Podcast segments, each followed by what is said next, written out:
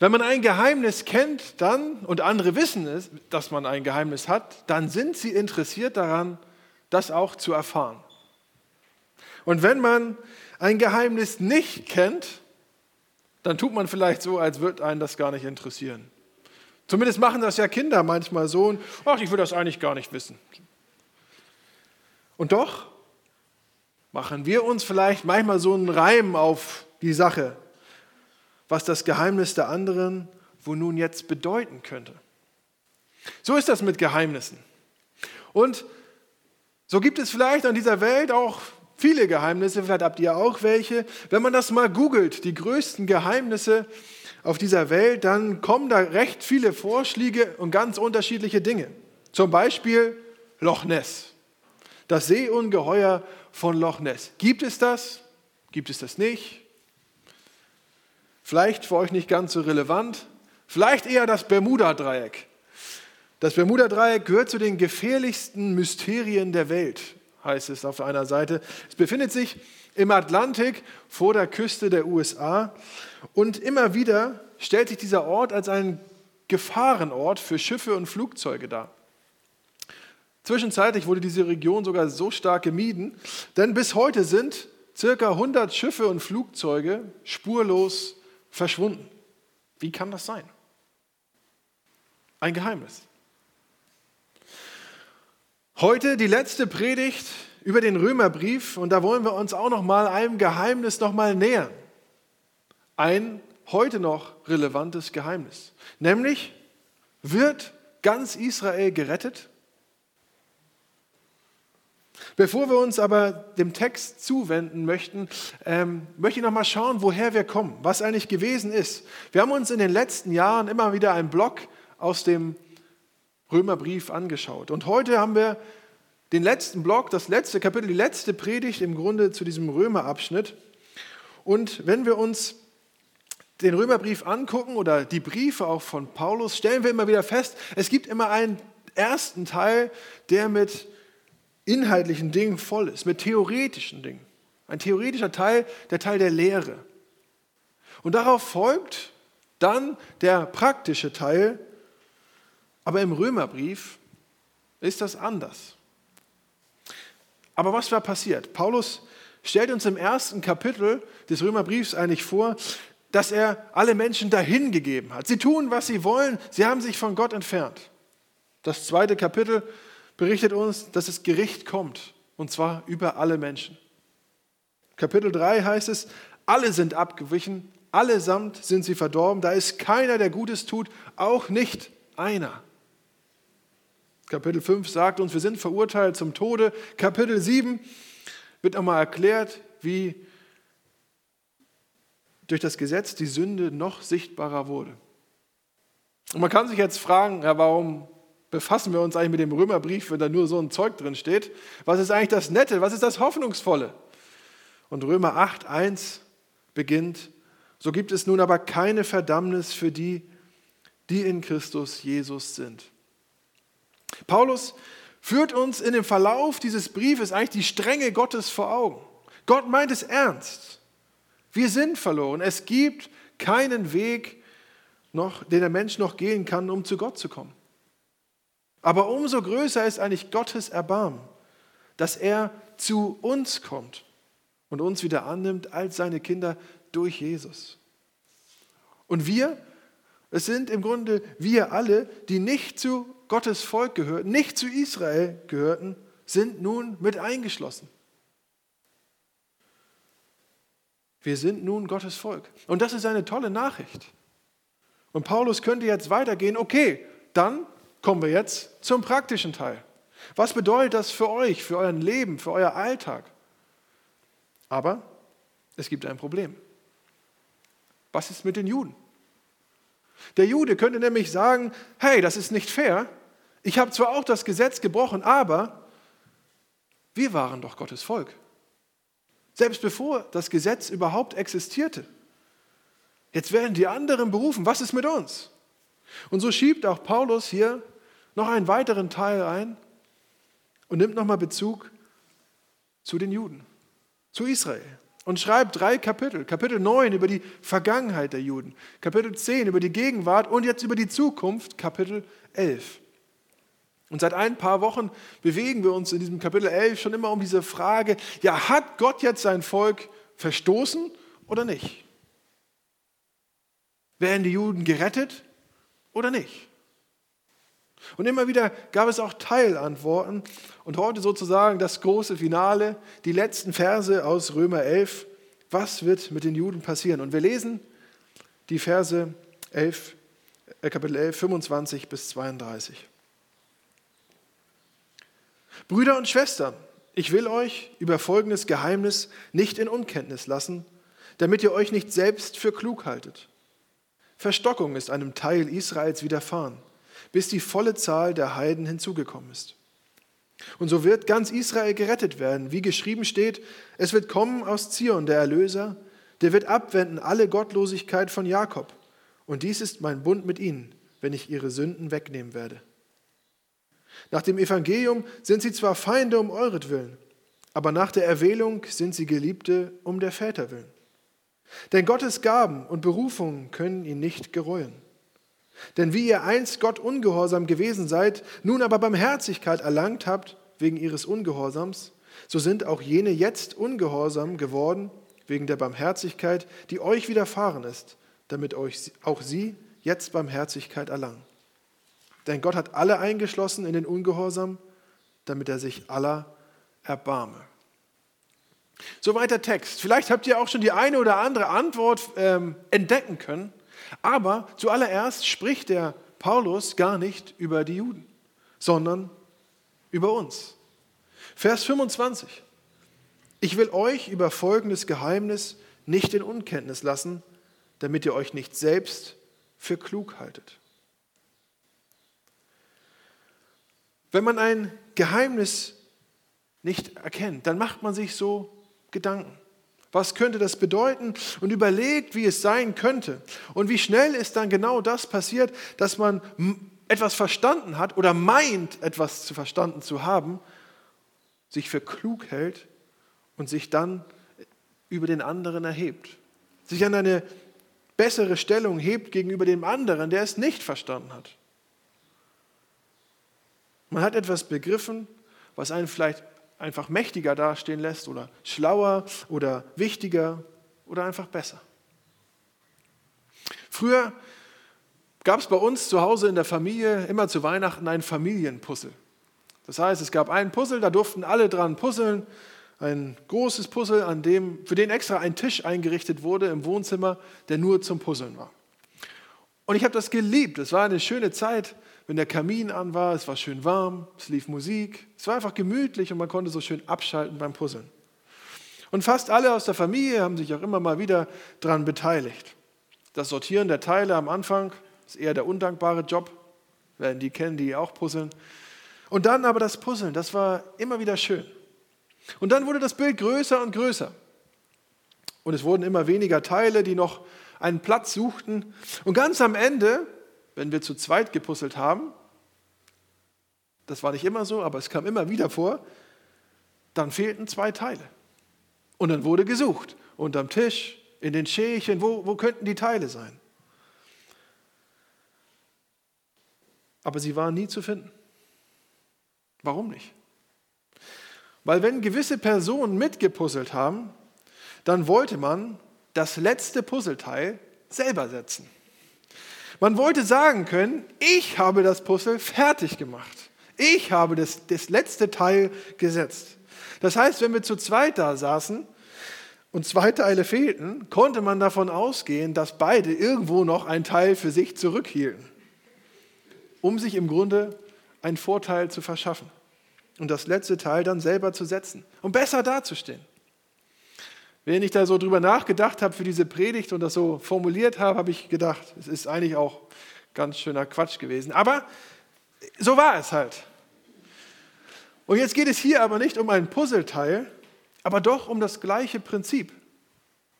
Man selbst will besser dastehen, sich für klüger halten als der andere. Man überhebt sich über den anderen, weil man eben die Macht des letzten Teils sozusagen hat. Und wenn man eine Erkenntnis hat, dann spricht man vielleicht auch nicht überheblich vor anderen darüber. Aber vielleicht denkt man so. Ich sag mal, der müsste es doch eigentlich wissen, wie es läuft und selbst ich habe es verstanden oder so ähnlich. Es gibt diese Momente, wo wir vom hohen Ross herunterschauen. Also ich gehe davon aus, dass ihr das kennt. Ich kenne das leider. Wenn diese Überheblichkeit allein in unserem Denken ist, kann das schnell auch unser Handeln beeinflussen dem anderen gegenüber. Und diese Überheblichkeit steht uns gar nicht zu. Vor allem nicht, wenn wir über Israel sprechen, wenn wir über Gott nachdenken. Denn es war ja Gottes Erbarmen, dass er uns zu sich rief. Paulus sagt im Vers 25, ich will euch dieses Geheimnis mitteilen, damit ihr euch nicht selbst für klug und für etwas Besseres haltet. Gegenüber anderen, gegenüber Juden, gegenüber Gott, dass ihr ihn gefunden hättet. Es ist eine Warnung von Paulus vor Überheblichkeit. Auch heißt es im Vers 25, Verstockung ist einem Teil Israels widerfahren. Sie haben nicht geglaubt. Warum nicht? Warum wurde Israel verstockt? Und das haben wir auch in der letzten Woche in der Predigt gehört, Römer 11, 11, da hieß es, durch ihre Verfehlung, die Verfehlung der Juden, ist den Heiden das Heil widerfahren. Gott schafft eine Möglichkeit, sein Volk, äh, wie er sein Volk, das Volk Gottes erweitert durch Verstockung und indem Jesus stirbt am Kreuz für alle Menschen. Und Paulus schreibt dann in unserem Text, nach dem Evangelium sind die Juden zwar Feinde um euretwillen, aber nach der Erwählung sind sie Geliebte um der Väter willen. Und das alles unterstreicht eigentlich diese Warnung vor Überheblichkeit. Dass wir nun zu Gottes Volk zählen, dazu haben wir nichts beigetragen, sondern es ist Gottes Weg auch mit uns hier in Stein. Und dieser Weg ging über die Verstockung von Israel. Und das ist im Grunde schon ein Teil des Geheimnisses, warum Israel nicht glaubt. Wegen uns. Aber man könnte die Frage stellen, warum glauben sie immer noch nicht? Das Geheimnis. Der zweite Punkt. Das Geheimnis ist aber hier kein Rätsel, sondern mehr etwas Verborgenes. Etwas, das erst später ans Licht kommt. Israel ist momentan noch nicht gerettet. Sie haben Jesus noch nicht als ihren Retter erkannt. Aber es wird eine Veränderung kommen. Denn sie sind ja die Erwählten. Wir haben das gehört.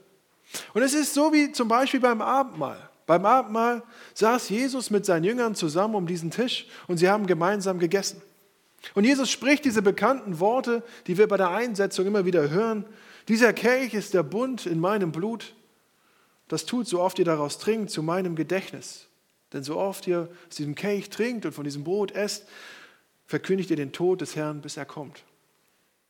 Und jetzt versetzt euch in die Situation der Jünger, die da mit am Tisch sitzen, die diese Worte hören und sich fragen, Jesus, der Wein, dein Blut, wir trinken ihn und verkündigen den Tod. Bitte also damit, also was? Um was geht es? Und wir haben uns heute Morgen auch zum Gebet getroffen und ähm, da sprachen wir auch über eine Geschichte, wo Jesus im Grunde im Grab liegt. Und was tun die Jünger? Sie gehen wieder arbeiten, sie gehen wieder fischen. Ja, ist irgendwie zu Ende. Sie verstehen nicht. Und sie verstehen auch hier beim Abendmahl nicht. Es war für die Jünger völlig irritierend, völlig unbegreiflich, was genau zu tun ist. Aber nach der Kreuzigung nach der Auferstehung wurde es klar, ganz klar. Ja, natürlich feiern wir Abendmahl. Dazu hat Jesus uns beauftragt, um uns als Gemeinde immer wieder an die Möglichkeit der Vergebung auch zu erinnern. Aber was für die Jünger nicht klar war, das war für Gott schon immer klar und ist für uns heute auch ersichtlich. Und so auch mit Israel. Nur steht hier noch etwas aus. Israel ist eben noch nicht gerettet. Es steht noch, nicht, noch etwas aus. Und man könnte fragen, aber wieso kannte Paulus das Geheimnis? Und das ist der dritte Punkt der Erkenntnis. Was Paulus nämlich hier als Geheimnis weitergibt, ist Wissen und gleichzeitig Geheimnis. Was meine ich damit? Paulus, seine Erkenntnis ist kein oberflächliches, flüchtiges für Wahrhalten von etwas nach dem Motto, ja, mit Israel, das, das wird schon werden. Sondern es ist gesammelte Erkenntnis. Und darin steckt auch Paulus, das, darin steckt auch, dass Paulus das Heilshandeln Gottes erkennt. Gott hat einen Weg in dieser Welt, ermöglicht durch Jesus und geleitet durch den Heiligen Geist. Gott hat einen Weg in dieser Welt, ermöglicht durch Jesus, geleitet durch den Heiligen Geist. Und Paulus hat das an seinem eigenen Sein sozusagen erlebt. 1. Timotheus. Da heißt es, Christus Jesus ist in die Welt gekommen, um Sünder selig zu machen, unter denen ich der Erste bin, schreibt Paulus. Unter denen ich der Erste bin. Paulus, der auf dem Weg war, Christen zu verfolgen und zu töten, begegnet Jesus. Und Jesus begegnet da dem größten Sünder, wie Paulus sich beschreibt. Und Paulus legt dann mit seinem Leben eine 180-Grad-Wende hin. Er wird vom Verfolger zum Verkündiger. Und diese Erkenntnis, dass Jesus so jemanden annimmt, wie Paulus, hat ihm viele Geheimnisse gelüftet und doch bleibt es ein Geheimnis. Ja, Gott rettet Sünder, aber, aber warum Paulus? Und aus diesem Wissen, dass er ein großer Sünder war, führte ihn seine Erwählung eben nicht zur Überheblichkeit, weil er eben nichts dafür konnte. Gott hatte ihn gerufen, angesprochen, erwählt und so auch uns. Wir, die wir erkennen durften, das Geheimnis des Glaubens, sollen auch nicht überheblich werden und uns über die Juden setzen. Denn was wir haben, ist uns geschenkt. Und dieses Geschenk wurde erst möglich dadurch, dass Israel verstockt war. Und so erweitert Gott sein Volk um die Heiden, die sich heute die Gemeinde oder die Kirche nennen. Gott führt das Nicht-Glaubens Glaubens Israel zu einer Möglichkeit, dass alle Völker sich seinem Volk anschließen können. Soweit einmal die Vorbemerkung. Ihr seht es. Die Vorbemerkung, bis wir uns mit dieser Frage auseinandersetzen, was ist jetzt mit Israel? Weil ich glaube, es ist wichtig zu sehen, aus, aus was für einer Situation spricht Paulus und aus welcher Geschichte kommen auch die Römer und wir. Was ist mit Israel? Und wir hatten in den letzten Wochen schon einige Antworten. Zum Beispiel auch, Gott ist treu. Er hält seinen Bund, den er mit Israel geschlossen hat.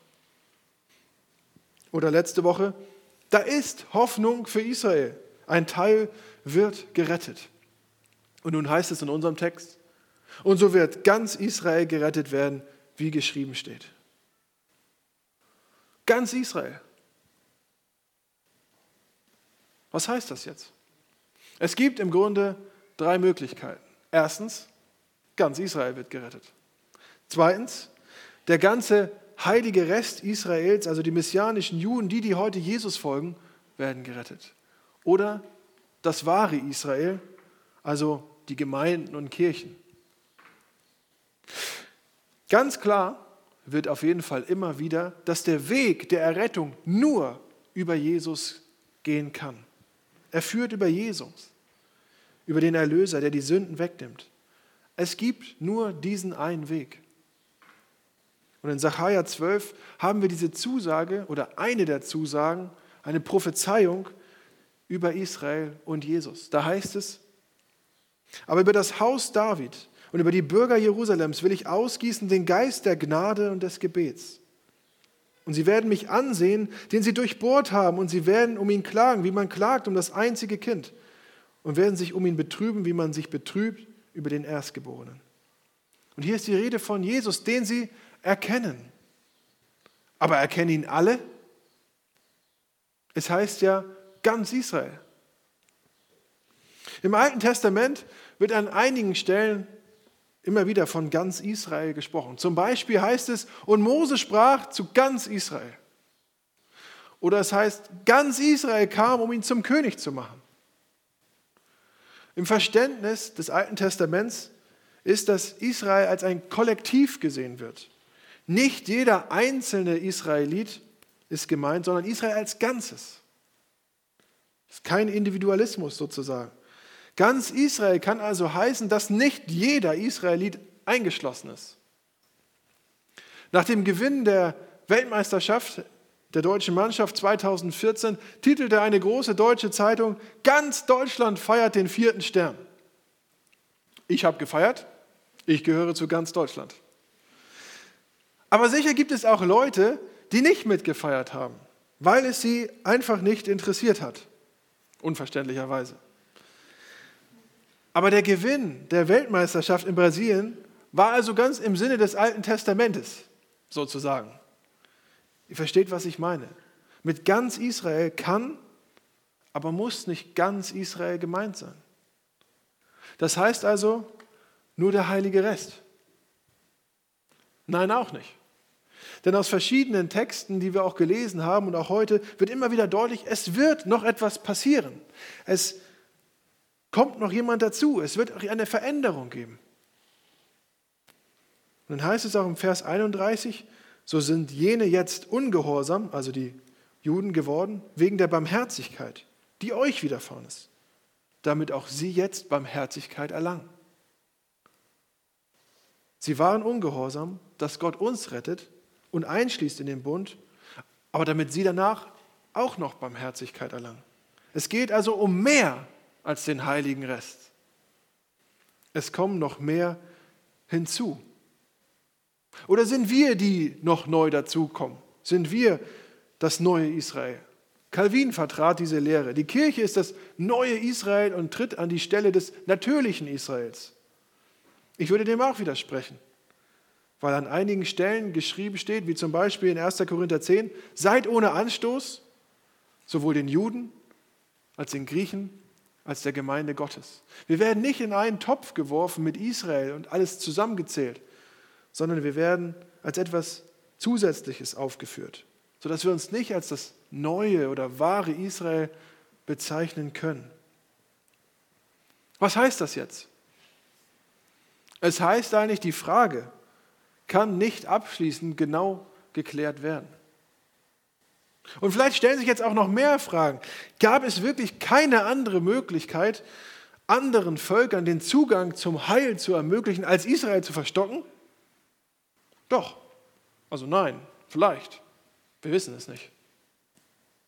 Und so kommt auch Paulus im Römer 11 zu einem Schluss, der ein Lobpreis auf Gott ist. Und wir lesen ab Vers 33 die letzten Verse.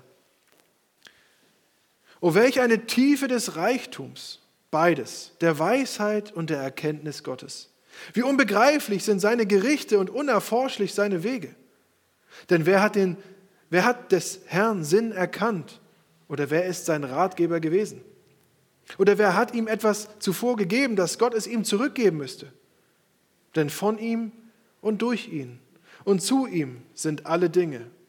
Ihm sei Ehre in Ewigkeit. Amen. Der Text beginnt mit einem Staunen. Oh, oh, wie tief ist der göttliche Reichtum an Weisheit und Erkenntnis.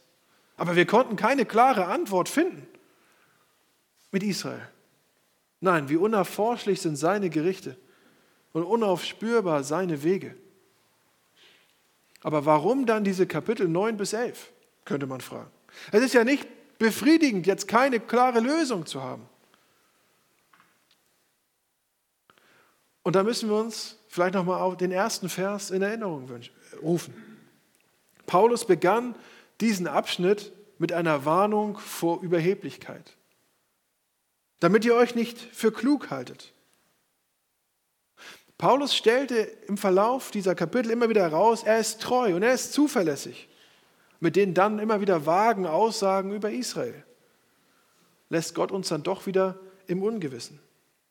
Vielleicht auch deswegen, damit wir uns nicht auf den Richterstuhl setzen, um über sein auserwähltes Volk zu richten.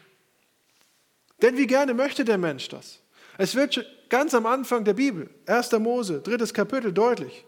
Da ist das Gespräch zwischen Eva und der Schlange. Und die Schlange sagt, wenn ihr von der Frucht esst, nein, ihr werdet nicht sterben, sondern ihr werdet sein wie Gott. Euch werden die Augen aufgetan und ihr werdet wissen, was gut und böse ist. Und es zeigt ja eigentlich, wie der Mensch ist und wie gerne er das letzte Puzzleteil doch in der Hand hat, weil es der Besitz des Teils eigentlich der Besitz von Macht und Einfluss und Überlegenheit bedeutet. Ich würde sagen, mit dieser nicht klaren Aussage über Israel schützt Gott sein Volk vor dem Richterspruch des Menschen. Wir bekommen von Gott Einblicke in sein Handeln, aber wir werden nicht sein wie Gott. Wir wünschen uns ein System wie so eine Schablone, die wir jetzt auf Israel oder auf auch andere Menschen und Völker anwenden können, um zu sehen, wo stehen sie denn? Sind sie gerettet oder nicht? Was müssen sie noch tun, wo, wie und was? Aber die Tiefe Gottes ist eine Unergründlichkeit. Aber es gibt eine durchtragende und eigentlich eine stillmachende Gewissheit. Aus ihm und durch ihn und zu ihm ist alles. So endet das Kapitel hier im letzten Vers. Der ganze Abschnitt, Kapitel 9 bis 11, die von Israel handeln, enden mit diesen Worten. Und obwohl wir zu keiner klaren Aussage kommen, dürfen wir erkennen, dass Gott, Gottes Barmherzigkeit über allem steht. Wir dürfen sehen, dass Gott kein willkürlicher Gott ist, sondern einem, einer, der alles geschaffen hat, der für uns alles gegeben hat und wir mit ihm auch alles in Zukunft haben werden, das ewige Leben. Paulus endet im Lobpreis.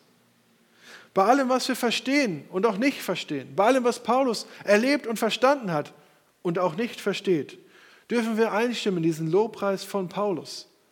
Denn von ihm und durch ihn und zu ihm sind alle Dinge. Ihm sei Ehre in Ewigkeit. Amen. Lasst uns beten. Vater, und ich möchte dir Danke sagen für deine Barmherzigkeit. Ich danke dir dafür, dass es immer wieder durchkommt, wie du um uns kämpfst und für uns eintrittst.